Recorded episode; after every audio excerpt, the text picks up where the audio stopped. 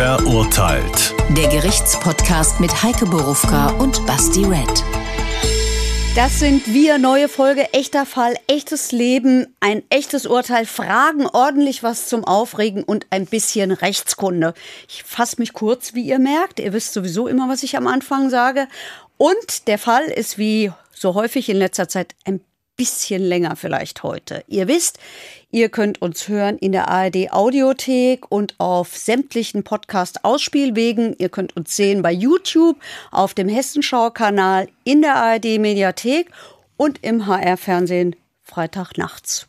Ich habe fertig. So ist es tatsächlich. Und alle diese Wege, die du gerade beschrieben hast, werden auch tatsächlich krass genutzt. So. Also vielen, vielen Dank nochmal. Immer wieder müssen wir das hier betonen, weil das nicht selbstverständlich ist. Das stimmt wirklichen Ausspielwegen sind die Zahlen sehr gut und wir kriegen auch sehr viele Zuschriften. Vielen Dank dafür. Noch konnte ich nicht alle über diese CO2-Geschichte lesen. Ich werde es machen. Leute, haben wir nicht gesagt, ihr sollt nicht schreiben? Ihr habt ganz schön häufig geschrieben und manchmal sogar mit dem Zusatz, ich weiß, ich soll nicht schreiben. Aber ich habe es alles gelesen. Und ich habe an Basti weitergeleitet, was an ihn gerichtet war. So, ist aber äh, aus der letzten Folge. Ich wollte mich eigentlich auch nur bedanken für das unglaubliche Feedback, was wir an gewissen Stellen äh, immer bekommen. Du hast eben schon gesagt, hier gibt es viel zum Aufregen. Mir war das, als ich gehört habe, worum es hier geht, zu offensichtlich, um mich aufzuregen. Sondern eher so, okay, ich hoffe, ich kriege ein paar Antworten wegen dem Warum. Ja. Ja. Kann ich heute wirklich haben wir bejahen. so ein bisschen insidermäßig über den Fall geredet. Jetzt dürft ihr auch erfahren, was da passiert ist. Der Fall. Am 13. Januar 2020 wird ein 71-Jähriger von seinem Adoptivsohn geschlagen, gewürgt und schließlich erstochen. Aus unbändiger Wut und Hass wird das Landgericht Hanau später sagen. Es verurteilt den 36-Jährigen zu einer lebenslangen Freiheitsstrafe wegen heimtückischen Mordes aus niedrigen Beweggründen und stellt die besondere Schwere der Schuld fest. Bis ins kleinste Detail hatte das Gericht die Bluttat rekonstruiert. Eine Tat in mehreren Akten, angetrieben laut Urteil vom unbedingten Vernichtungswillen des Sohns. Der Grund, der Vater hatte dem 36-Jährigen gesagt, er müsse nun mal endlich auf eigenen Beinen stehen und selbst für sich sorgen. Ja, das klingt auf den ersten Blick fast schon zu einfach. Ja. So, ja, irgendwie unter Also- Druck geraten und dann ausgerastet. Meine allererste Frage ist hier, damit wir da nicht sofort eine falsche äh, Abbiegung nehmen. Ging es da um Geld oder Wut? Oder beides? Um Wut. Also er wollte den nicht umbringen, um dann an irgendwelche Versicherungen Nein. ranzukommen. Äh, Nicht an Versicherungen, an kein Haus, an gar nichts. Da war auch kein Vermögen da. Okay, das heißt, das hatte mit diesem, okay, halt, ehrlich gesagt, ich hätte das als allererst vermutet. Zu denken, da ist jemand, der sagt zu ihm hier, Digga, krieg mal was auf die Reihe. Und dann sagt er, ja, ich brauche ein bisschen Geld. Du hast Geld, ich bring dich um, ich nehme mein Geld. Okay, krass. Äh, dann lass uns trotzdem äh, mal damit anfangen, dass ich gerne wissen würde, wann die den adoptiert haben. In welchem Alter, weiß man das? Ja, das weiß man, weshalb ich dir vorschlage. Wir fangen mit der Chronologie super simpel an, nämlich bei der Geburt. Mache ich hier von Chronologie schon mal einen Haken dran und auch an diese Frage, weil dann haben wir zwei Fliegen, eine Klappe, dies, das und so. Also, der Angeklagte ist äh, der Sohn einer drogenabhängigen Mutter, einer Prostituierten, die während der Geburt auf Entzug war. Der leibliche Vater war ein Kraftfahrer aus der DDR, der angeblich, weiß man nicht, ob es wirklich stimmt, äh, Lastwagen in den Iran verschoben hat, also in irgendeiner Form kriminell war. Man weiß es deshalb nicht, weil der Angeklagte selber überhaupt keine Erinnerung an diesen Vater hat und der, der ist quasi nicht existent. Den können wir, glaube ich, sofort komplett vergessen. Das Jugendamt war seit der Geburt mit in der Familie. Die hatten Angst, das Kind könnte vernachlässigt werden, weil die Mutter nicht in der Lage sei, sich um das Kind zu kümmern. Die Mutter selber hat sich äh, dann auch um eine Tagesmutter gekümmert und das ist relativ schnell die Adoptivmutter geworden. Mit sechs Monaten ist er da hingekommen, mit zwei Jahren ist er adoptiert worden. Der Mann, den er später umgebracht hat, ist also faktisch sein Adoptivvater.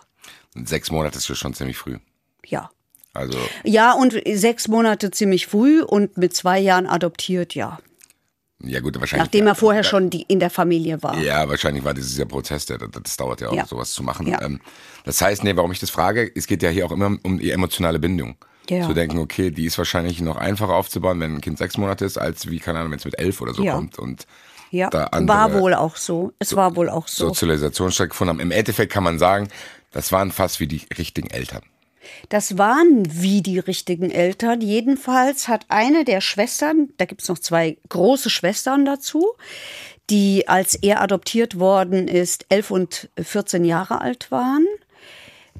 Ähm, jetzt habe ich versucht, in meinem Kopf zu rechnen, das schaffe ich aber nicht, äh, wie alt er, wie alt die, wie alt er dann damals war und wie alt die waren im Verhältnis, aber es spielt auch überhaupt keine Rolle. Also es waren die großen Schwestern und eine davon hat im Prozess auch gesagt, das war unser Bruder. Ja, es ist Und die ja am haben Ende- das auch so empfunden. Es ist am Ende ja genau. Es Ja. geht ja dann noch nicht um so Formalitäten, sondern wie man sich fühlt.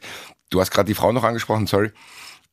Ist die noch in the picture oder ist der am Ende eher nur noch bei seinem äh, Adoptivvater gewesen? Weil, er ist am Ende nur noch bei seinem weil Adoptivvater die sich getrennt gewesen. haben, oder? Genau.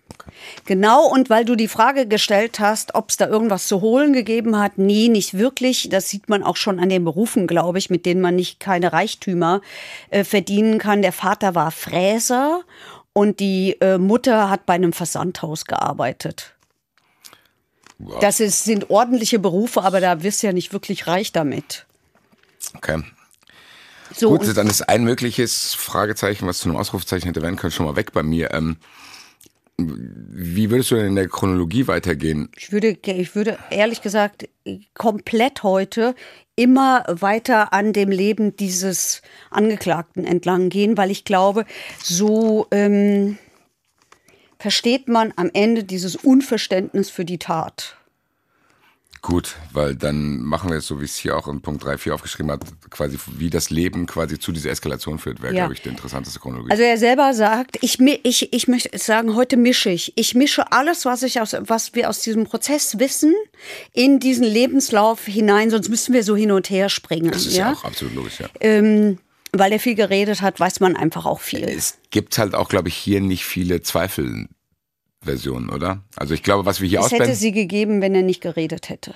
Okay, weil am Ende wirkt es nicht so, als wenn hier irgendwelche viele Sachen unklar waren, äh, unklar sind. Außer vielleicht, dann kommen wir dann beim Urteil später zu, wo ich dann Fragen habe. Aber gibt es bei dieser Biografie, die zu der Tat führt, irgendwelche verschiedenen Versionen? Nein, Also, dass der eine sagt, der hat mich geschlagen, der Nein. sagt, nein, ich habe ihn nicht geschlagen, Nein. bla bla. Nein. Aber dann Es gibt nur eine Version und das ist die Version des Angeklagten, die letztlich bestätigt wird durch alles, was man objektiv hat, also die Rechtsmedizin, ähm, die Spuren, die man gefunden hat, die Aussagen der Zeugen etc. dann würde ich sagen, das ist ja fast für diese Verhältnisse, die wir haben, schon entspannt, Ja, weil wir völlig. nicht rätseln müssen und dann erzähl mal, weil Völlig. Also- vielleicht finden wir Antworten. Er sagt, Kindheit war behütet, er hat ein sehr enges Verhältnis zu seiner Mutter gehabt, die sei sehr fürsorglich gewesen und das hat später eine große Rolle gespielt. Die hat ihn vor allem geschützt und immer beschützt. Mit dem Vater hat er viel Streit gehabt. Der habe ihm auch mit Schlägen gedroht, wenn der Vater getrunken hat, hat aber nicht zugeschlagen. Jetzt muss man, ich füge das mal kurz ein, der Adoptivvater. Der Adoptivvater wir wir reden immer nur von den, ich, Okay. ich kennzeichne, wenn ich die leibliche Mutter meine, der leibliche Vater kommt nicht vor. Der ist, ist, Dann nennen ist der Erzeuger jetzt- und fertig. Wir nennen die ab jetzt Vater und Mutter. Okay. Ja, genau. Der, der Vater hat schon mal gesoffen. Ja, der hat halt mal getrunken, Mhm. so sagt er das, hat ihn, hat mit Schlägen gedroht, hat aber nicht geschlagen. Er selber, als er 16 Jahre alt war, hat den Vater einmal im Streit so hochgehoben und den gegen die Wand gedrückt. Der war deutlich kleiner als er und der, den so gegen die Wand gedrückt, ähm, nachdem er seine Mutter im Streit verteidigt hat. Das hat er erzählt. Mehr kam aber nicht vor aus dieser Zeit. Ja, du sagst, mehr kam nicht vor, aber das spricht ja, das ist ja trotzdem nicht normal. So Spannung. Das ist ja jetzt kein normales Verhältnis, dass man denkt, ich, da gibt's oft Streit, der droht mir Schläge an und dann habe ich den hochgehoben, weil ich meine Mutter verteidigen will. Nein, das ist ungewöhnlich. Das deswegen klingt schon dafür, ich's. dass da Tension war in dieser ja, Familienkonstellation. ja, ja und auch in ihm. Ja, ja. Also seine leibliche Mutter hat er regelmäßig getroffen, immer einmal im Jahr, nämlich an seinen Geburtstagen. Das heißt, da ist der Kontakt auch gehalten worden. Der ist dann auf die Realschule gegangen, also Grundschule war noch normal, dann Realschule, kleine Raufereien, dann ist er beim Rauchen erwischt worden. Sonst war es, bis er zwölf war, unauffällig. Ja, ich bin auch beim Rauchen erwischt worden. Ja, also, bin auch beim Rauchen erwischt worden. Ah, es ist schiefgelaufen. Ich bin nicht erwischt worden, wie ich mit zwölf Jahren meinen ersten Joint geraucht habe, weil ich das nicht getan habe. Wirklich nicht. Ähm, ich bin auch nicht dabei erwischt worden, wie ich mit 14 Jahren das erste Mal Speed genommen, wie heißt das? Genommen, genommen habe. Ähm, ich wäre vielleicht ein bisschen aufgefallen beim Schuleschwänzen, aber ich habe es nicht so übertrieben wie er. Ähm, die Eltern von ihm Wann haben hat es das angefangen? Diese ganze, diese. mit zwölf. Wow, das ist schon früh. Ja. Aber ehrlich gesagt, ich, ich, ich, ich, ich oute mich. Ich habe auch mit 13 angefangen zu rauchen. Ja, aber ich glaube, Rauchen und Pepsin ist noch was anderes. Na, ja. Und ähm, also der hat viel Schule geschwänzt. Die Eltern haben es erst mitbekommen, als ihnen ein, vom Land ein Bußgeld angedroht worden ist, weil der so derartig viel die Schule geschwänzt hat. Offensichtlich sind die Briefe, würde ich mal spekulieren, zu Hause auch nicht angekommen. Weiß man, ob es einen Auslöser gab oder ist das einfach dieses, ich meine, dieser Junge hat trotzdem auch Gründe, wütend zu sein. Glaube ich schon. Ja, ja, Er klar. wird Bullshit erlebt haben.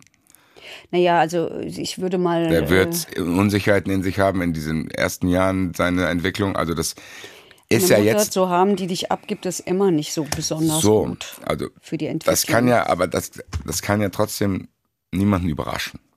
Sagen, oh, oder warum fängt der denn jetzt an, Drogen zu nehmen? Oder warum? Nein, warum? es spielt aber dann natürlich eine Rolle, wenn es zu solchen Taten kommt. Ja, die Frage, die ich stellen wollte, ist damals schon irgendwas ergriffen worden? Irgendwelche Maßnahmen zum Beispiel, um dem entgegenzuwirken? Zu sagen, ma, hier ist irgendwie, der ist troubled aufgewachsen, jetzt nimmt er vielleicht schon mit 12, 13 die falsche Ausfahrt. Wir wissen, warum der das macht. Wir machen jetzt mit dir irgendwie eine Therapie oder was? Also darüber kann ich nur spekulieren und würde sagen, ja, aber keine Therapie, sondern in irgendeiner Form scheint da sozialarbeiterisch, pädagogisch auf ihn eingewirkt worden zu sein. Denn es gelingt ihm mit 16 immerhin den Hauptschulabschluss zu machen. Das schafft er dann. Naja, es hätte auch anders ausgehen Ja, ja. können. Aber es ist die Zeit, wo er regelmäßig kifft und regelmäßig Speed nimmt und es hört auch nicht mehr auf. Bis es hört, es, bis zur Tat hört es nicht mehr auf, wird nur unterbrochen einmal, als er im Knast sitzt. Täglich. Ja, Im Endeffekt war er ein Drogenabhängiger. genau. Mit Kiffen und Speed ist halt auch irgendwie, das verstehe ich gar nicht. Mit dem Kiffen hat er sich runtergeholt. Ja, Digga. Sagt noch er. Entscheid dich doch für eine Richtung. So, willst du entweder vorwärts gehen oder willst du zu Hause rumhängen und nicht so, also kein Wunder, dass er durchdreht. Also seinerzeit kifft er, nimmt Speed, will äh, Kfz-Mechaniker werden, findet keinen Ausbildungsplatz, macht dann Gelegenheitsjobs, bis er 19 ist. Dann geht er zum Bund, macht neun Monate Wehrdienst, Grundausbildung. Dann ist er Kellner im Offizierscasino. Er kifft weiter, er nimmt weiter Speed, er nimmt dann auch Ecstasy und LSD und eine Droge, die heißt Mescalin. Ich habe sie nachgucken müssen. Ein, ich, das ist Google-Wissen, ein Halluzinogen aus dem mittelamerikanischen Kaktus. Das spielt aber, glaube ich, jetzt weiter nicht so eine dolle Rolle, weil dann kam weiterhin nur, also Hauptdrogen waren, äh, äh, waren Marihuana und also Cannabis und, ähm, und Speed. Mit 20 hat er eine Ausbildung als Koch begonnen. Die hat er nach anderthalb Jahren auf, aufgegeben, weil er sich ausgenutzt gefühlt hat. Danach hat er, ist er selbstständig geworden und hat recycelte Dichtungen verkauft und ist Überraschung damit gescheitert. Dann hat er gedacht, okay, ich gehe zur hat er? Fremden. Er hat recycelte Dichtung. Weiß auch nicht. Also wenn ich, wenn ich, auf all things eine Dichtung würde ich dann doch neu schon kaufen. bietet sich an. Vielleicht ist das der Grund, warum er gescheitert ist. Aber vielleicht ist es auch nicht der einzige Grund. Dann, dann entschließt er sich, ich gehe zur Fremdenlegion. Guck mal, klar, man schmunzelt darüber, also hier Verdichtung. Ich, man, das Ding ist, ich kenne ihn nicht. Aber man spürt hier trotzdem irgendwie trotz, in etwas stärkeren Willen nach Normalität. Verstehst du, was ich meine? Ja. Zu denken, ich gehe zum Bund. So, dann, dann hast du ja schon das Gefühl, boah, der will ein bisschen vielleicht aus irgendwas raus. Und will irgendwie. Der sucht Strukturen genau, halt, der, genau, der sucht Struktur. Und dann gehst du zur Fremdenlegion. Fremdenlegion ist ja dieses, wahrscheinlich hältst du von dir nicht viel, weil du denkst, ich kann eh nichts machen, Gelegenheitsjobs, das klappt nicht, das klappt nicht. Da suche ich dann danach Zusammenhalt, aber auch, ja, wie soll ich sagen, dass das Leben dir so eine mitgibt, dass du vielleicht aufwachst. Zu denken, alle, wenn ich dann bei der Fremdenlegion, also ich glaube, das darf man nicht unterschätzen. Härteste Armee der Welt. Ja, aber au- ja, auch die, wie soll man es nennen? Also ich glaube, da triffst du schon auf spezielle Leute. Ja, nee, klar triffst du auf spezielle Leute. So, und Äh, Da triffst du jedenfalls auf mehrere, die Halt suchen oder irgendwas. sich für. Purpose, also einfach Ja. so, ja. Okay. Also er scheitert dort im psychologischen Teil, im Auswahlverfahren. Also Und- warum? Weil er zu weich ist. Das weiß ich nicht. Und weil er ähm, den Ausbilder an die Wand stößt, als der morgens, vielleicht kannst du das verstehen, als er eben morgens die Decke wegzieht, damit er aufsteht, rastet er aus und stößt ihn gegen die Wand. Ich kann es ein bisschen verstehen. Nicht das an die Wand stoßen, aber Doch auch sowas. das, aber wenn ich das dahin will, ist das nicht. natürlich blöd. Also er geht jedenfalls zurück zu den Eltern. Auch mutig, ehrlich gesagt. Ich finde das fast mutig. Du bist, mal vor, du gehst zur Fremdenlegion. Der, der Typ ist auch mutig, was ich eben. Jetzt mal ganz kurz, du gehst zur Fremdenlegion. Und da sind schon, und wenn da irgendeiner eine führende Position hat, keine Ahnung, ich hätte auf jeden Fall Respekt vor dem Typ, dann zieht er dir die Decke weg. Das Letzte, was mir dann einfallen würde, ist, den gegen die Wand zu stoßen und zu sagen, alles klar, behalt meine Decke, nimm die Decke, nimm die Decke, ich stehe schon auf. Also, das erfordert schon einen gewissen Mut, tatsächlich. Ja, das Gut. erfordert einen gewissen Mut, aber er hat schon in der Schulzeit, das hatte ich eben weggelassen, wenn er sich über Lehrer geärgert hat, deren Radklappen manipuliert und auch sich da ein bisschen gerecht. Also ah, der hat sich schon immer gewehrt, wenn er was nicht in Ordnung fand. Und der fand vieles nicht in Ordnung. Eigentlich fand er alles nicht in Ordnung. Ja, wahrscheinlich hauptsächlich sich selber, das ist halt das Problem. So wird es am Ende das Gericht sagen. Ich glaube, es ist kein Geheimnis. So, also er, er wohnt jetzt irgendwie wieder bei den Eltern. Die Schwestern sind mittlerweile ausgezogen. Er lebt von Gelegenheitsjobs. Unter anderem arbeitet er als Koch in einem Café. Und dort in diesem Café lernt er seine spätere, oder sagen wir so, die spätere Mutter seiner Tochter kennen. Eine Frau also. Es ist 2007. Er lernt diese Frau kennen. Er zieht mit dieser Frau zusammen. Er nimmt weiter Drogen. Er hat weiter Gelegenheitsjobs. Er fasst nirgends Fuß, weil es jedes Mal Streit und dann immer auch Schlägereien mit Vor Vorgesetzten und mit Kollegen gibt. Die Ich äh, glaube ehrlich gesagt, dass das ganz klar ist. Wenn sich jetzt einer zu Hause fragt, boah, wie kann der immer so aggressiv sein? Ey, ganz im Ernst, wenn der sich jeden Tag Mariana und Pep reinballert. Ehrlich gesagt, wundert's mich, dass es so lange gedauert hat, bis der mal grenzüberschreitend ausgerastet ist. Überleg dir das mal, wenn du jeden Tag in diesem Film bist und klappt die ganze Zeit irgendwas nicht. Ich frage mich, wie der das ausgehalten hat, ehrlich gesagt. Wirklich. Gut. Also, als er 25 ist, 2009, tritt das erste Mal strafrechtlich in Erscheinung, weil der schlägt und stößt ja so einen Typen aus Eifersucht die, eine Treppe runter und wird verurteilt äh, zu einer Bewährungsstrafe wegen gefährlicher Körperverletzung.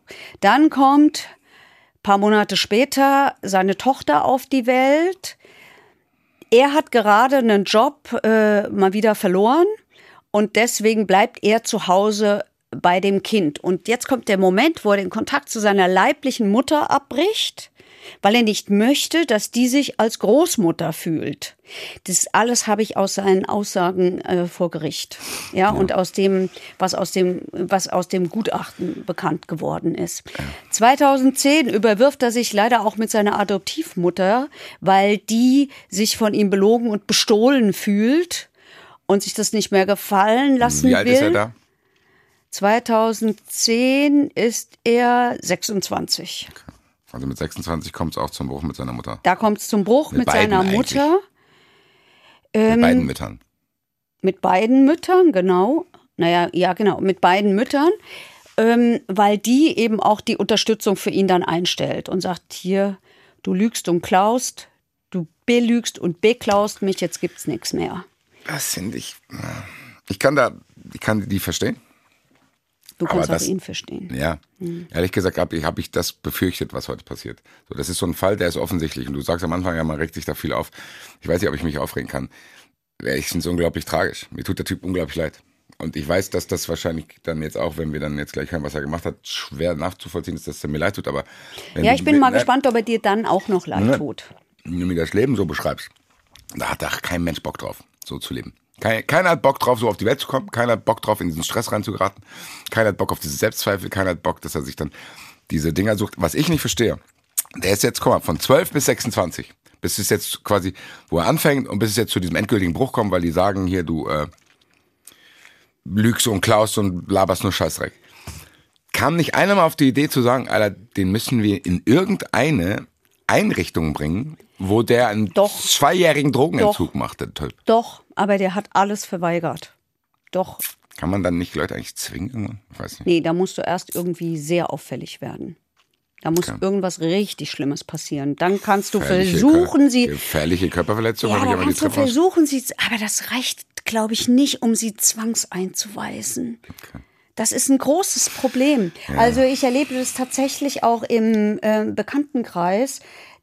Die scheitern auch daran. Da hat jemand, da, da, da hat jemand auch ganz offensichtlich Probleme durch seine Drogensucht, aber keinerlei ähm, Einsichtsvermögen und du kannst nichts machen. Ja, Im. Grunde genommen muss erst richtig schlimm was passieren, bevor du was machen kannst. Im Umkehrschluss muss man ja mal sagen, ist es ja auch gut so. Sonst könntest du ganz leicht hergehen und sagen, Natürlich, hier, ja.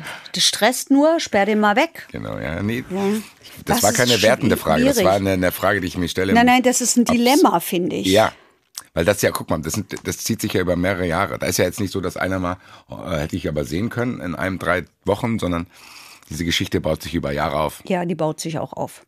Die baut sich auch, auch auf. Also die, der halt- Kontakt zu den Müttern ist weg. Okay. Der Kontakt zum Adoptivvater, jetzt sage ich Adoptivvater, ich wollte nur noch Vater sagen, bleibt und der unterstützt ihn auch weiter finanziell. Die Mutter trennt sich vom Vater. 2012 lässt die sich scheiden, zieht weg. Ähm, und der Vater kommt über, über diese Trennung nicht hinweg, bleibt in dieser Zwei-Zimmer-Wohnung, die später dann auch der Tatort wird. Die Bezie gleichzeitig äh, verschlechtert sich die Beziehung zwischen ihm und seiner Freundin, weil er keine sozialen Kontakte will und weil es ständig Streit übers Geld und Drogen Das ist gibt. die Mutter. die Mutter vom Kind. Das ist Freundin, ja, Mut- ja. So, Wie lange waren die zusammen? äh, wir sind jetzt im Jahr 2012 und es ging los im Jahr 2007. Das ist schon länger. Ja, Okay. also fünf Jahre, ganz schön lang sogar eigentlich. Nee, weil du am Anfang Für gesagt so hast, jemanden. ja, weil du am Anfang habe ich gedacht, weil du sagtest, dass da lernt er die Mutter von seinem Kind kennen. Das klingt eher so, dass das der Ausdruck für dieses Verhältnis ist, aber dann waren die auch ein Paar. Die waren ein Paar. Die waren lange ein Paar. Die waren bis zu dem Augenblick ein Paar, nämlich im August 2011, na ein bisschen weniger, vier Jahre, bis er das Kind 2009 geboren, also eine Zweijährige, mitnimmt zum Dealer. Und da sagt sie, nee, das geht gar nicht. Und äh, dann ist Schluss. Wie gesagt, die Beziehung war eh schon schlecht. Okay, scheiße. So, jetzt hat er Angst, den Kontakt zu seiner Tochter zu verlieren. Außerdem ist er eifersüchtig, weil die Ex sich mit äh, anderen Typen halt trifft. Der stalkt die, der beleidigt die, der bedroht auch ihre Freunde. Das gibt Streit, es gibt Schläge.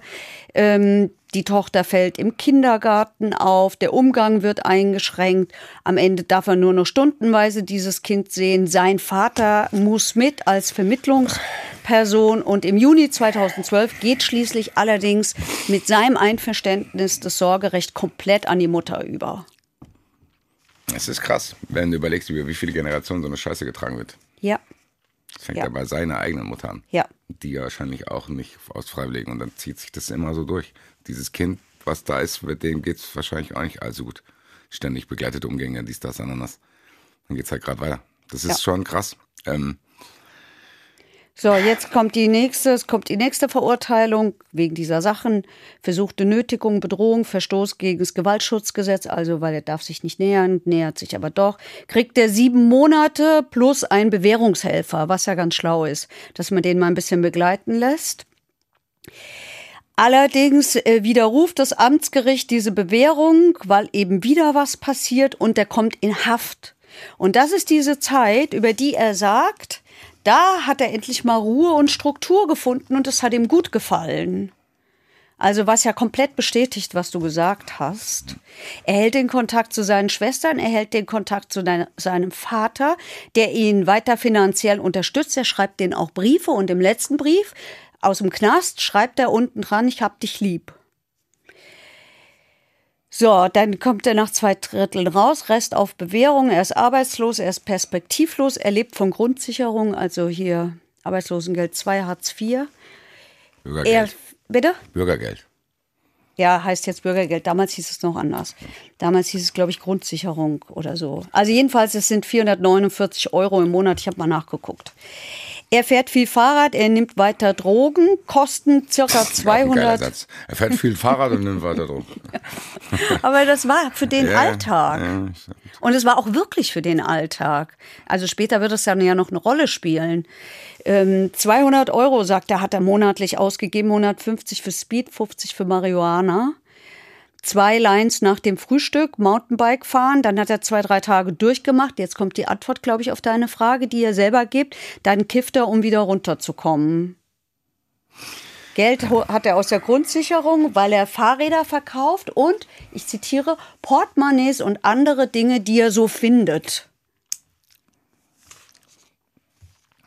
Freunde hat er keine, nur Drogenkontakte.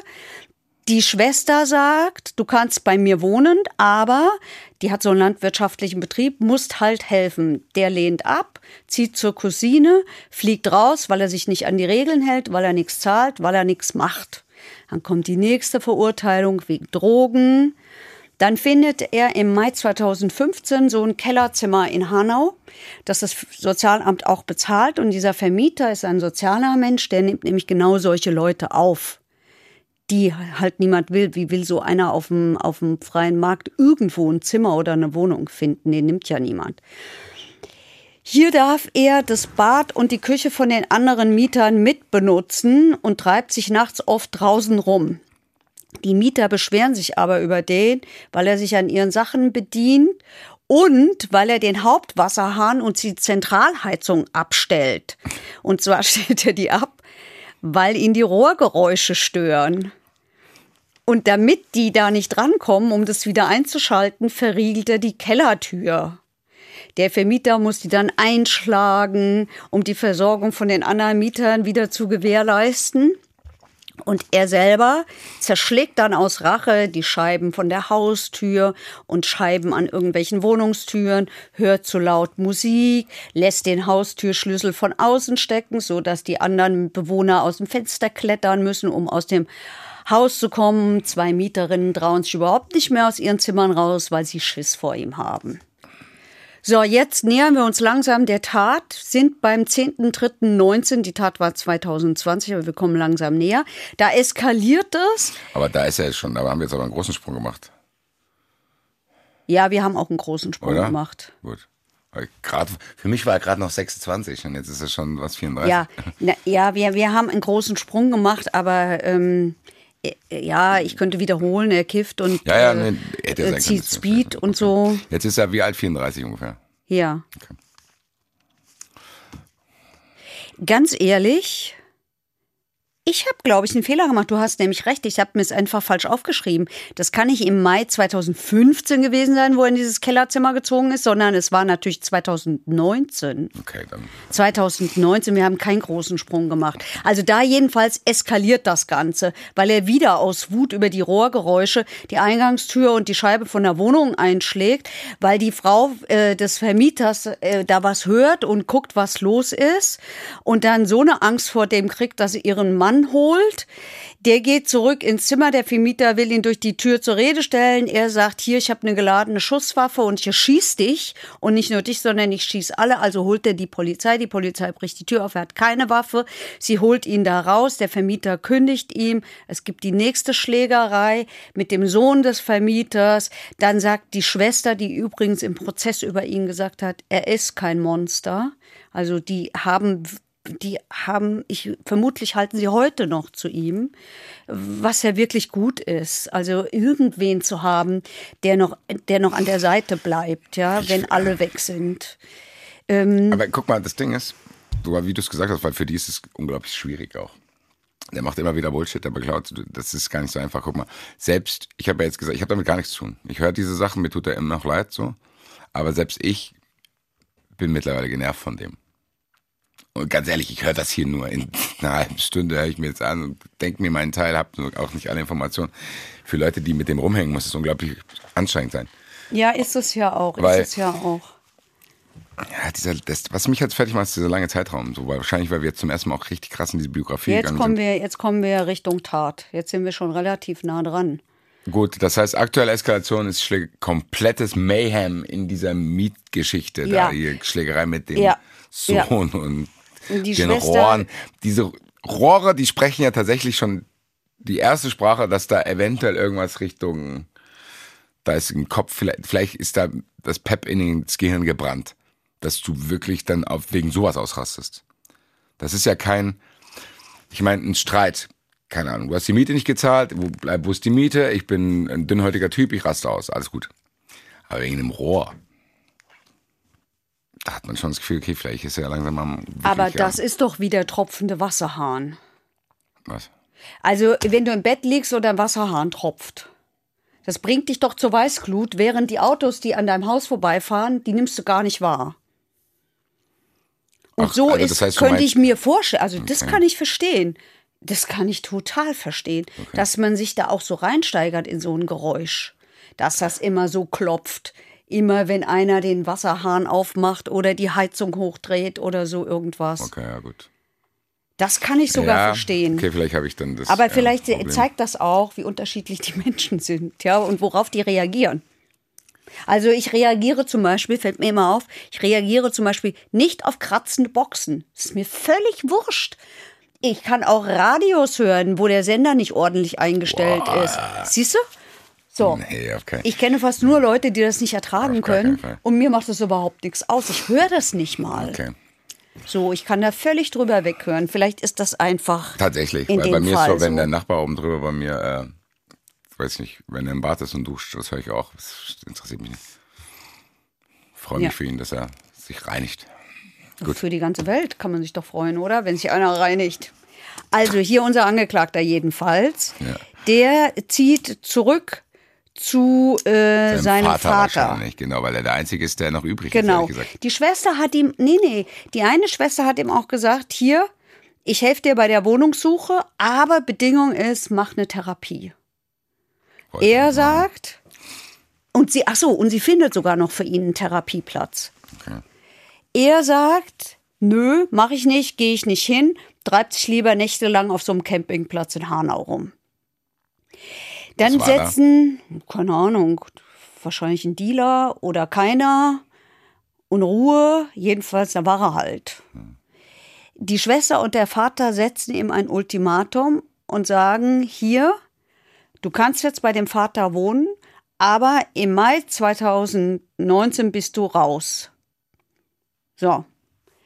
Dann ist er im Mai 2019 raus und wird wieder obdachlos Wo ist er jetzt raus? beim Vater. Der Vater hat ihm gesagt, hier, du kannst bis dann Der und dann. Vater hat ihn wieder aufgenommen, die Schwester hat gesagt, du kannst auch zu mir, aber du machst eine Therapie.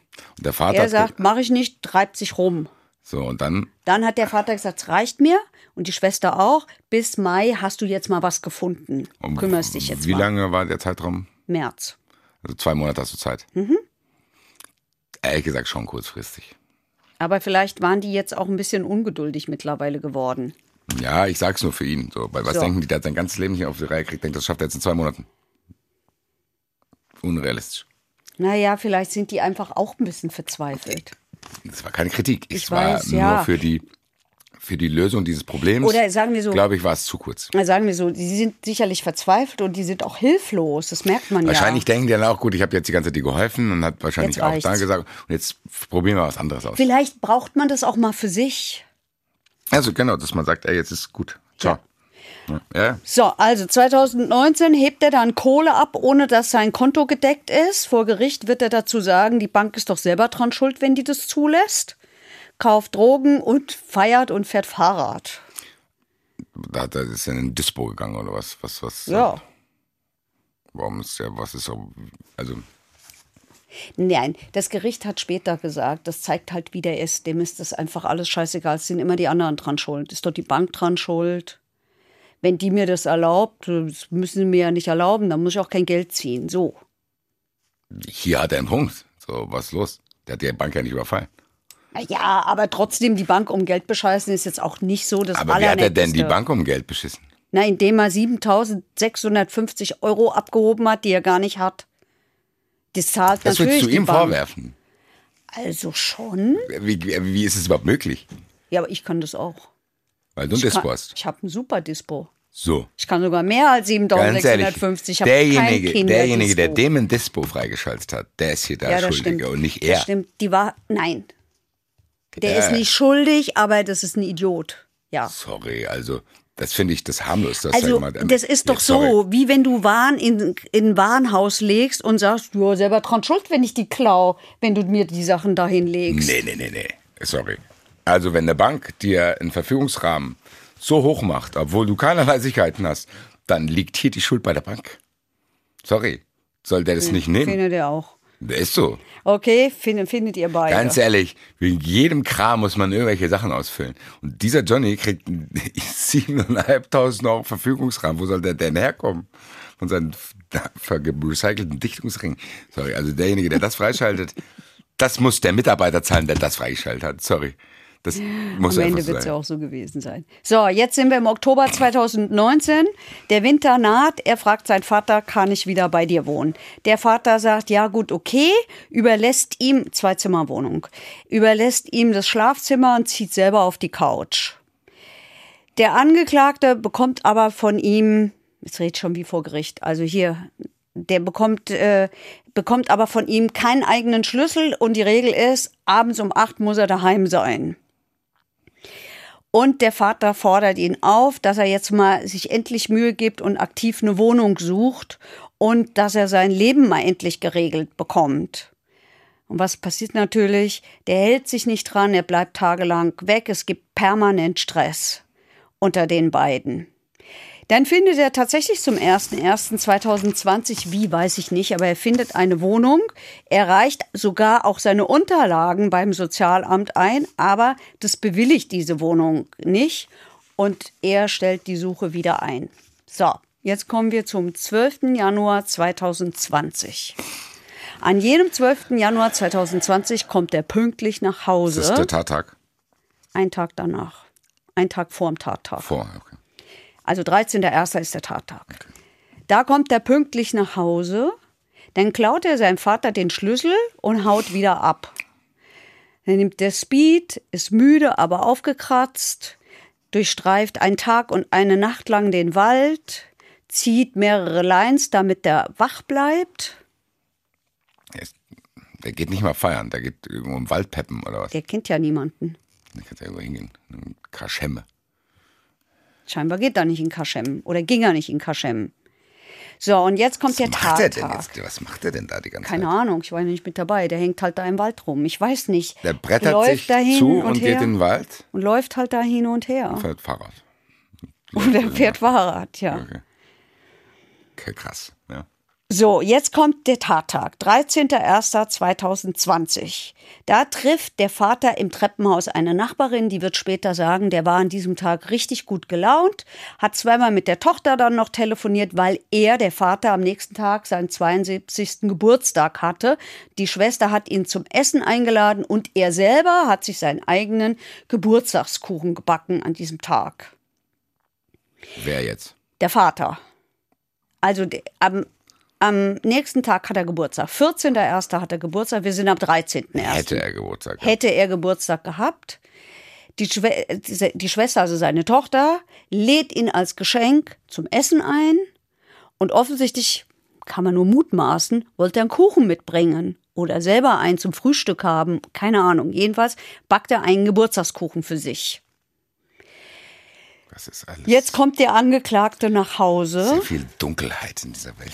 Also in diesem Kosmos da. Ja, Packt aber sich selber den wahrscheinlich. Kuchen, lebt in einer Einzimmerwohnung.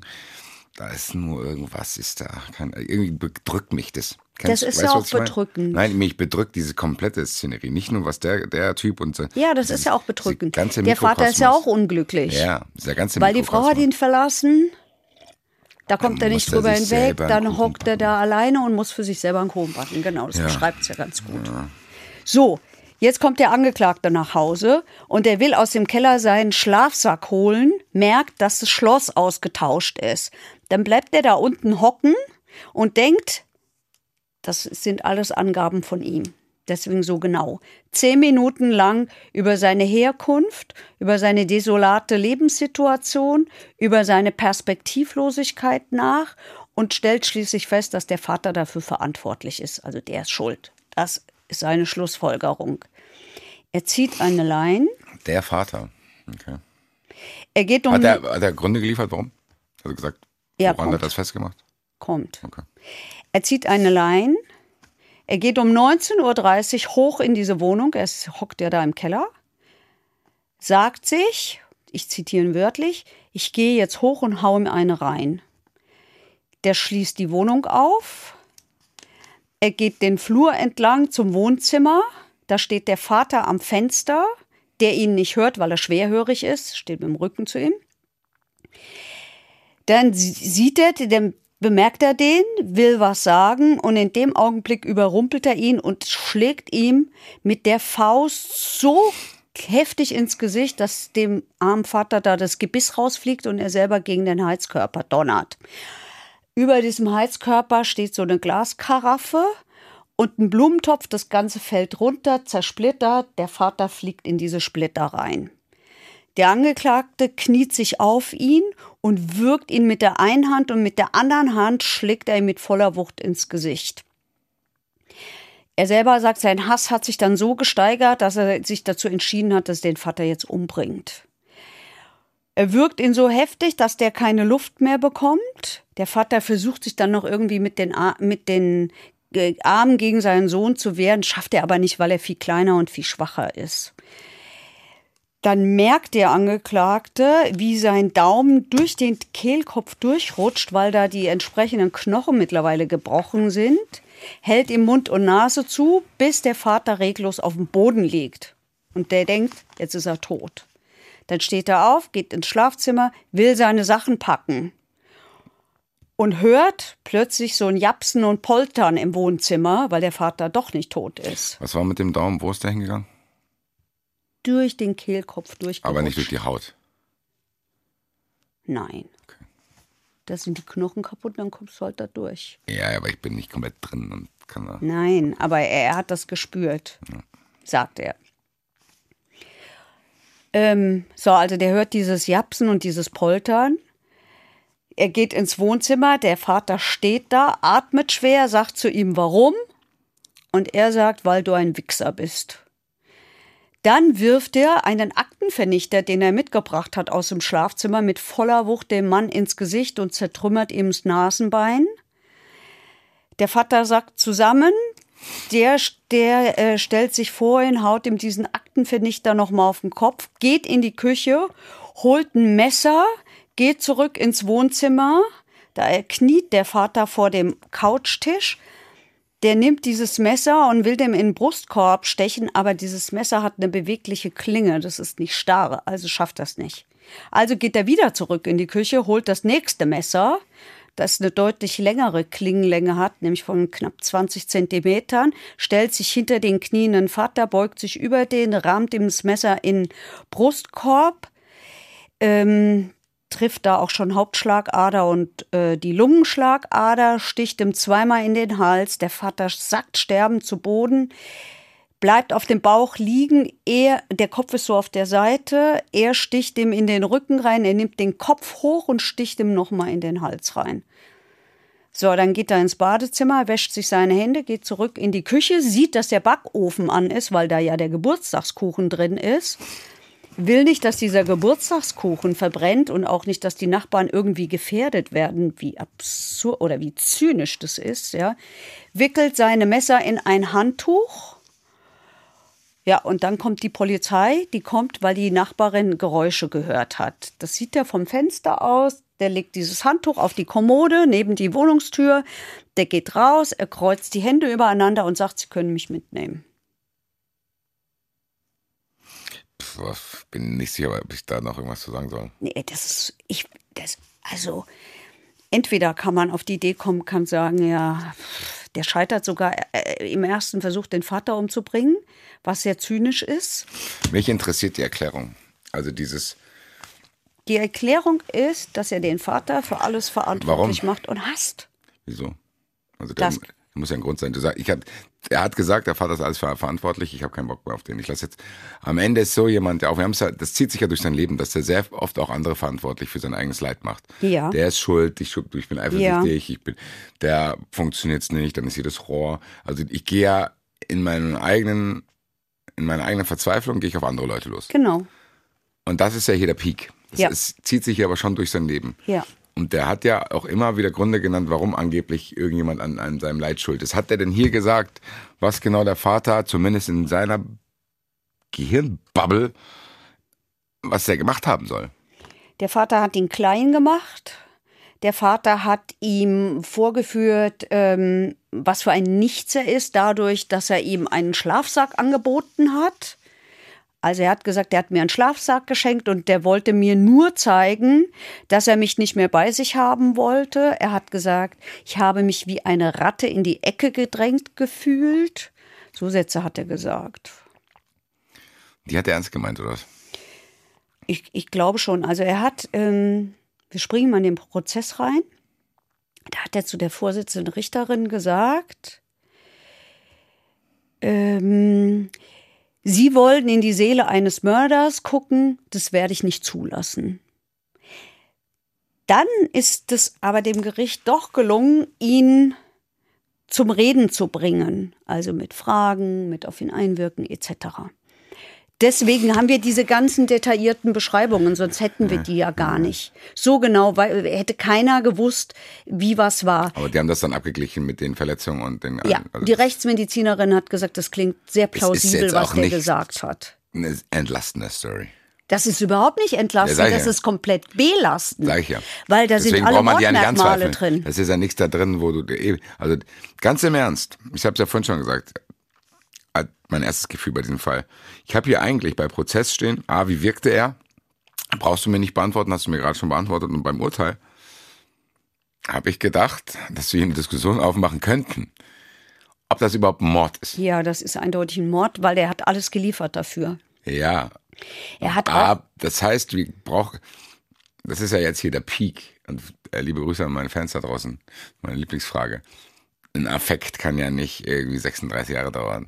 es war deshalb unter anderem kein Affekt, weil er nach seiner Aussage zehn Minuten lang ja darüber nachgedacht hat, was er jetzt macht. Das meine ich. Aber Und dann geht er dahin, dann steigert er sich nach eigener Aussage so da rein, dass er dann sagt, nee, dem hau ich nicht nur eine rein, den bringe ich gleich um. Also der ist ja komplett geplant vorgegangen. ja, aber die Möglichkeit hätte ja trotzdem bestanden. Die Möglichkeit bei dem hätte ja trotzdem bestanden, dass der aufgrund seiner Persönlichkeitsstruktur sehr leicht snappt und dann jemanden umbringt. Aber das eigentlich nicht vorhatte. Also wäre wär im Bereich des Möglichen gewesen bei dem Typ. Der Also rastet ja schnell aus. Der, der, ähm, Das, der Gutachter hat über ihn gesagt, er habe ausgeprägte Anzeichen einer dissozialen Persönlichkeitsstörung. Er missachtet jede soziale Verpflichtung. Er ist herzlos, komplett herzlos. Der reagiert auf gar nichts. Äh, er ist völlig unbeteiligt an den Gefühlen anderer. Der Vater, warum? Weil du ein Wichser bist. Ja, das ist ja schon krass, ja. Ja, ja, nee, nee, nee. Ich, ich will das nicht in Zweifel ziehen. Ich wollte dir nur Nein. sagen, was für Gedanken ich ohne die Information hatte, dass bei so einer Biografie es theoretisch möglich gewesen wäre, dass so einer einfach so ausrastet, weil er sich in die Ecke gedrängt fühlt. Ich habe gedacht, dass der Typ einfach snappt, weil der gesagt hat, boah, du ziehst jetzt aus. Und der dann nicht wusste, wo er hin muss und das dann im Effekt macht. Ich habe gedacht, der will an irgendein Geld rankommen und snappt dann und bla, wo du dann sagen kannst, okay, hier müssen wir ein bisschen über Mord diskutieren, ob es wirklich einer ist. Aber diese Geschichte, Ja, die ist, Ist ja Textbook. klar. Ja, ja, ist es auch, ist es auch. Ist es auch. Willst du noch mehr wissen aus der, aus der, wissen, was der- was der- von dem Gutachter? ja, Also der, der, der sagt geringe Frustrationstoleranz, niedrige Schwelle für Aggression. Der sieht Gewalt als sein adäquates Mittel an zur äh, Konfliktlösung, hat bereits frühkindlich antisoziales Verhalten gezeigt, ist impulsiv, ist aggressiv anderen Menschen gegenüber, denkt und handelt empathielos, ist überhaupt nicht zerknirscht, Reue gibt's nicht. tatsächlich auch jetzt noch nicht. Nein. Das er wirft dem Vater vor, er hat ihn erniedrigt und er ist selber dran schuld und er musste sterben. So.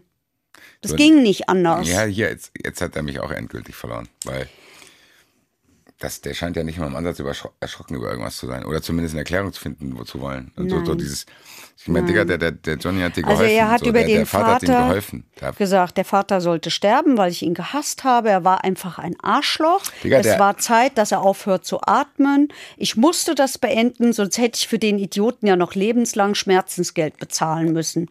Jetzt wird es Zeit, dass er aufhört zu atmen. Das sind jetzt aneinandergereihte Zitate aus dieser Aussage. ja, aber jetzt ist am Ende das, was bei mir trotzdem noch da war, weg auch. Dieses, Also deine Frage mit den Drogen. Damit hat er sich der, der, dieser äh, psychiatrische Sachverständige auch beschäftigt. Der sagt, ja klar, der ist eindeutig abhängig, drogenabhängig, gar keine Frage. Seitdem er 16 ist, durchgängig, außer diese kurze Zeit in der Haft. Er ist nicht bereit für einen Drogenentzug, deswegen gibt es auch Gesundheit. Deshalb ähm, es hätte ja auch die Möglichkeit gegeben, dass das Gericht sagt, er ist drogenabhängig. Du gehst mal, äh, du gehst in eine Entziehung, bringt aber nichts, weil der ja sagt, mach ich nicht, will ich nicht. Und dann brauchst du ihn auch nicht in irgend, zu irgendeiner Entziehung zu verdonnern, weil es bringt ja eh nichts, wenn er das nicht will. Mag sein, dass sich das im Laufe des Knast, der Knastzeit entwickelt und da kann sich das sicherlich immer noch mal ändern. Das ist jetzt die Frage, die Frage, die man sich hier stellt. Also ich bin, ich bin raus. Ich meine, mich geht's ja auch als allerletztes, was meine Meinung dazu ist, aber wahrscheinlich jetzt zu spät auch.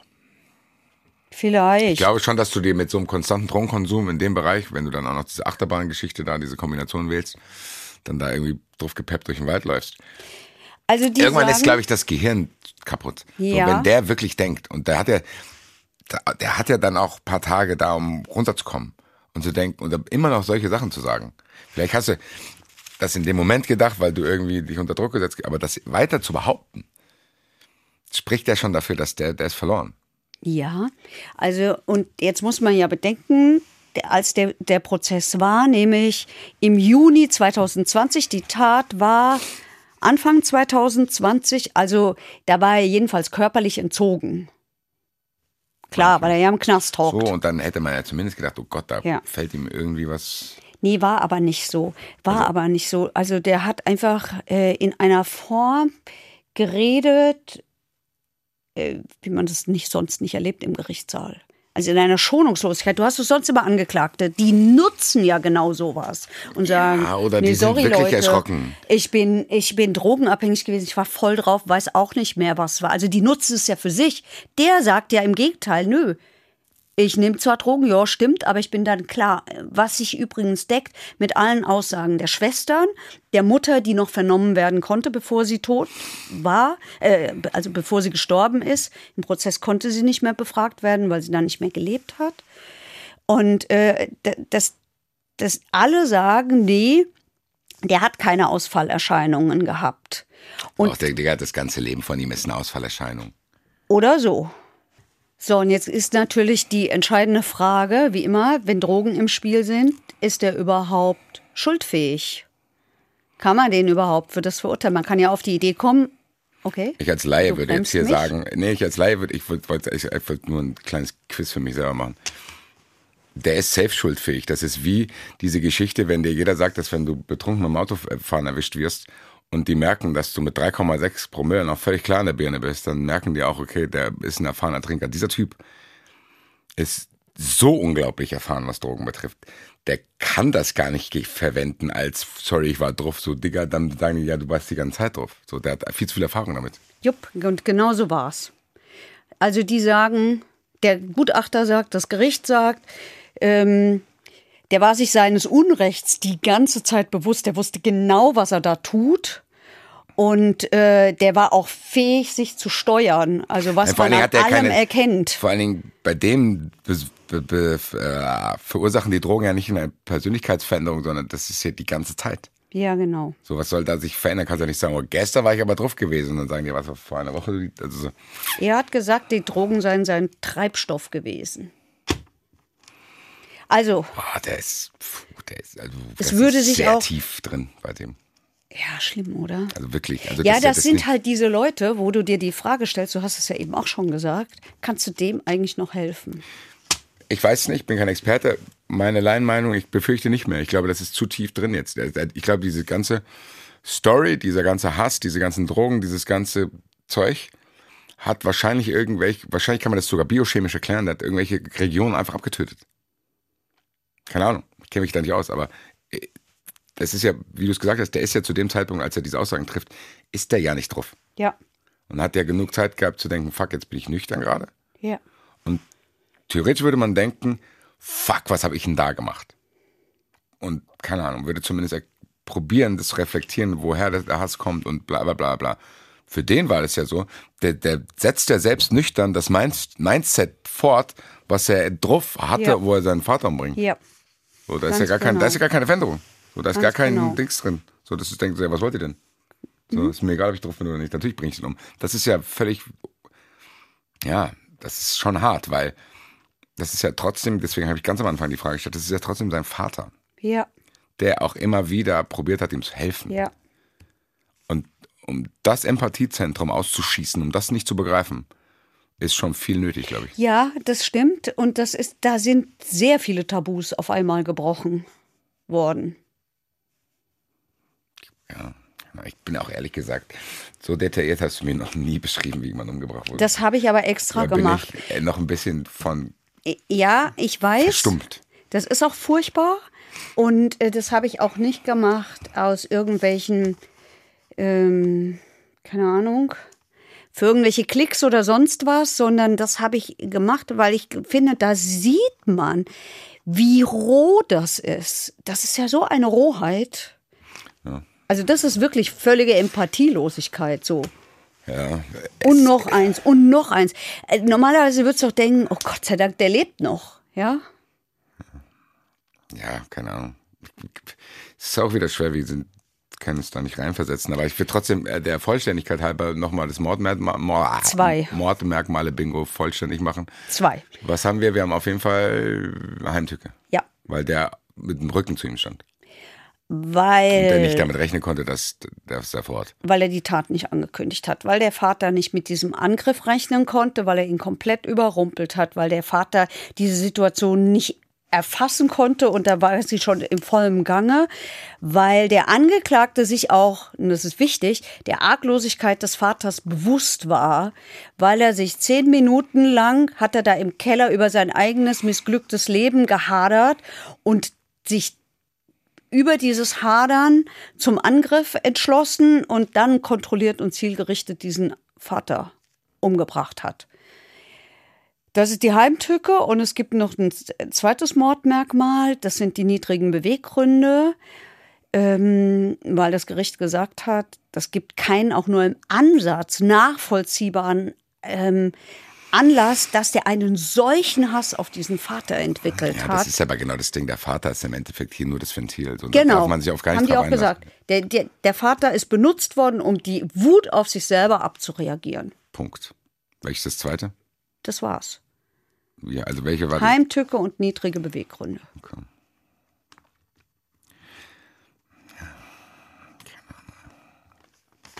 Ja, was soll man da sagen? Kann man nicht viel sagen. Ja, ist so. Ist so, ist so krass, aber trotzdem. Weil, ja, keine Ahnung. Du hast schon gesagt, man kann dieses Unheil kommen sehen und kann nichts machen. Jahrelang. Ja, das ist das eine. Und das andere ist, ich bin ja eine große Freundin der Resozialisierung und ich bin eine große Freundin davon, dass man die Leute im Knast nicht nur verwahrt und möglichst bei Wasser und Brot dahin darben lässt und möglichst viel schuften, sondern ich bin eine große Freundin der Idee, dass wir versuchen, aus denen bessere Menschen zu machen. Aber hier äh, haben wir, glaube ich, tatsächlich einen, wo ich nicht weiß, wie das gehen soll. Ja, das habe ich ja vorhin schon gesagt. Ich- Wir sind keine Experten, was das betrifft. Und es kommt hinzu, dass der ja sich offenbar im Knast wohlfühlt. Habe ich auch den Gedanken gehabt, ich wollte den gar nicht formulieren, aber vielleicht wollte der das auch. Vielleicht, deswegen ist er sogar, weil der das ja schon kannte und gesagt hat, hier, da stehe ich morgens auf, da ist eine Struktur, ich brauche keine Miete bezahlen. Hab ein warmes Bett, krieg Essen, Trinken. Vielleicht ist es wirklich so. Keine Ahnung. Alles, was wir jetzt hier spekulieren, ist auch schwachsinnig, deswegen würde ich sagen, wir gehen mal in den Zuschauerraum. Würde ich auch sagen. Pam, pam. Zuschauerraum. Im Zuschauerraum ähm, haben wir nicht nur einen St. Pauli-Fan, was alles gibt, gell, aus Hamburg, sondern viele andere, die uns äh, oder die uns gebeten haben, mal darauf hinzuweisen. Es ist sogar für dich empfohlen worden, Basti, dass die Schöffenamtszeit beginnt, die neue, und dass jetzt der Moment gekommen ist, wo man sich vielleicht als Schöffe, Schöffin bewerben kann. Ich habe tatsächlich ein paar Zuschriften, die meinen, das wäre was für dich.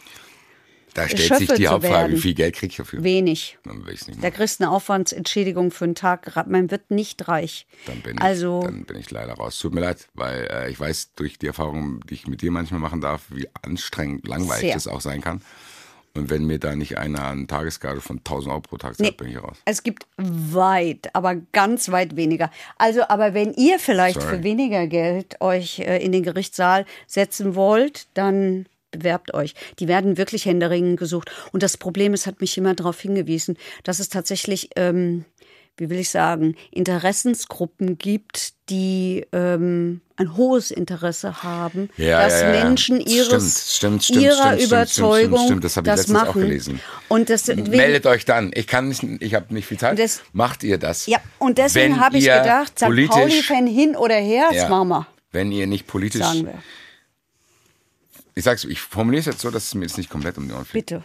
Aber wenn ihr, ja, jetzt fällt mir kein Spieler ein, weil der auch die ganze Zeit die Seite wechselt. Ist egal, wenn, wenn ihr nicht recht seid, meldet euch da.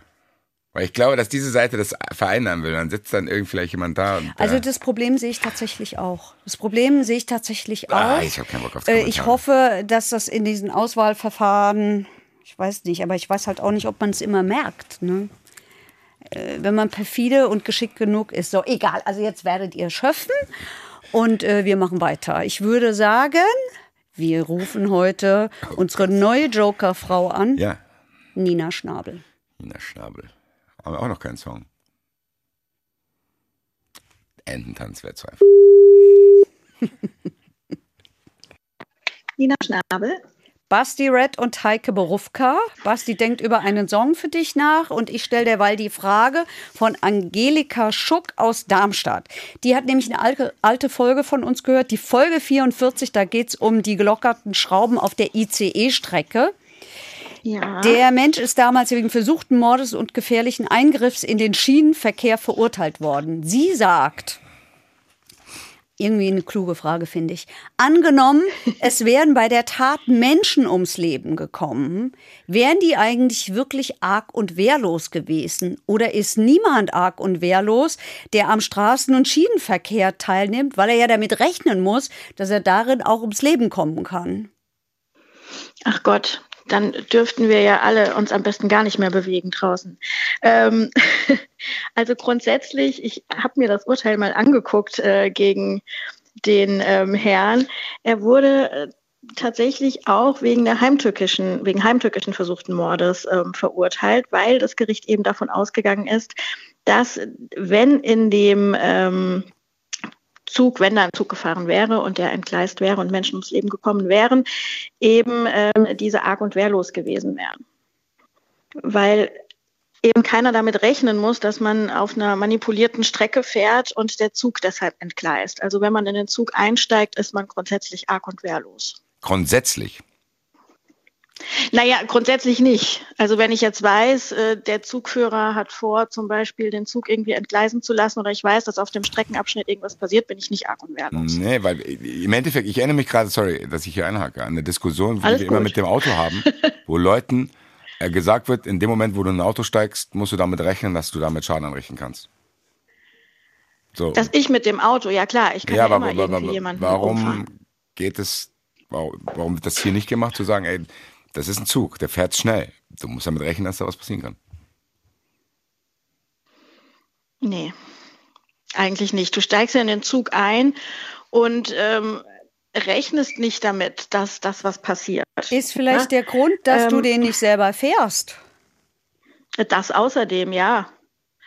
Aber auch wenn ich den selbst fahre, ähm, bin ich trotzdem, die Arg- und Wehrlosigkeit setzt ja voraus, dass ich mich in dem Moment einem Angriff gegenüber sehe. Äh, nicht einem Angriff gegenüber sehe.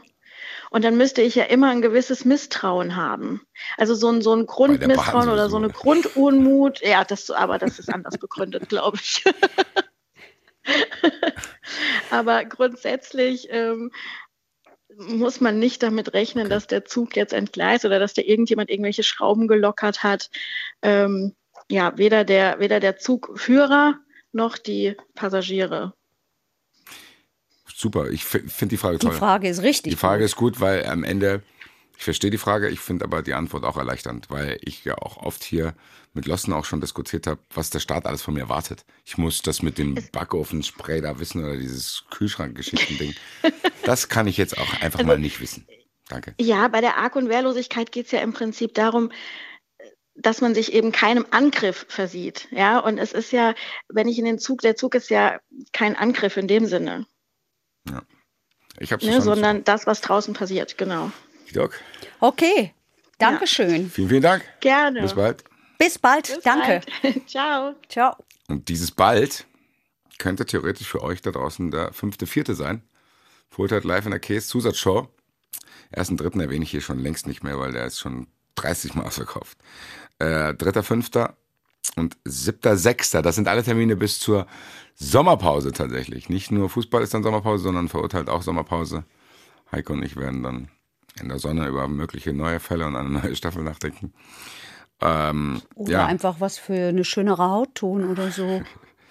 Fünfter, vierter, dritter, fünfter, siebter, Sechster sind die nächsten Termine, wo ihr euch Karte kaufen könnt und nicht beschweren, wenn die weg sind. Ich weiß auch nicht, was da passiert ist in letzter Zeit, aber die sind schnell weg. Also wenn du jetzt da am Überlegen bist und schreibst jetzt irgendwie deinen Leuten, hier wollen wir mal da hingehen, müsst ihr jetzt die Karten kaufen, weil ich will dann nichts hören. Es geht auch an meine Freunde, ehrlich gesagt, die sich dann zwei Wochen vor der Show melden, ne, ich will jetzt doch kommen. Ich so, Digga. Ich hab's oft gesagt, dass die sehr beliebt sind. Mein Zettel ist leer und Heike hat jetzt noch einen Hinweis für euch, falls ihr noch mehr Podcasts hören wollt. Dann hört ihr nämlich den über die AWO-Affäre. Wisst ihr, was das ist? Ich sag's euch. 2019 ist sie aufgedeckt worden. Eine Affäre, die alles hat, was ein guter Thriller braucht. Korruption, Machtmissbrauch, Verdacht auf Vorteilsannahme, am Ende äh, das Ende einer Karriere eines prominenten Politikers. Wir reden hier vom Frankfurter Oberbürgermeister. Den hat das nämlich das Amt gekostet. Dazu gibt's eine Langzeitrecherche und äh, aus dieser Langzeitrecherche ist ein aufwendiger, sechsteiliger Podcast geworden. Ein Thriller-Hörspiel, wie die Macher sagen. Die Abo-Affäre, wie ein Sozialverband zum Kriminalfall wurde. Und ratet, wo ihr es findet, in der ARD-Audiothek, wo ihr auch uns findet. Bist also bleibt ihr daheim. Das war's. Das war's. Keinerlei Housekeeping mehr. Also, vielen Dank nochmal. Ich wiederhole den Dank, den ich eingangs in diese Sendung, mit dem ich in die Sendung gestartet bin. Vielen Dank für euren Support da draußen. Kommt zu unseren Live-Shows. Hört uns auch in zwei Wochen wieder zu, wenn es wieder heißt, verurteilt mit Heike Berufka und Basti Red. Jetzt hau ich nochmal dabei, dabei raus. Das ist ja unregelmäßig geworden. Verurteilt. Der Gerichtspodcast mit Heike Borufka und Basti Red. Eine Produktion des Hessischen Rundfunks.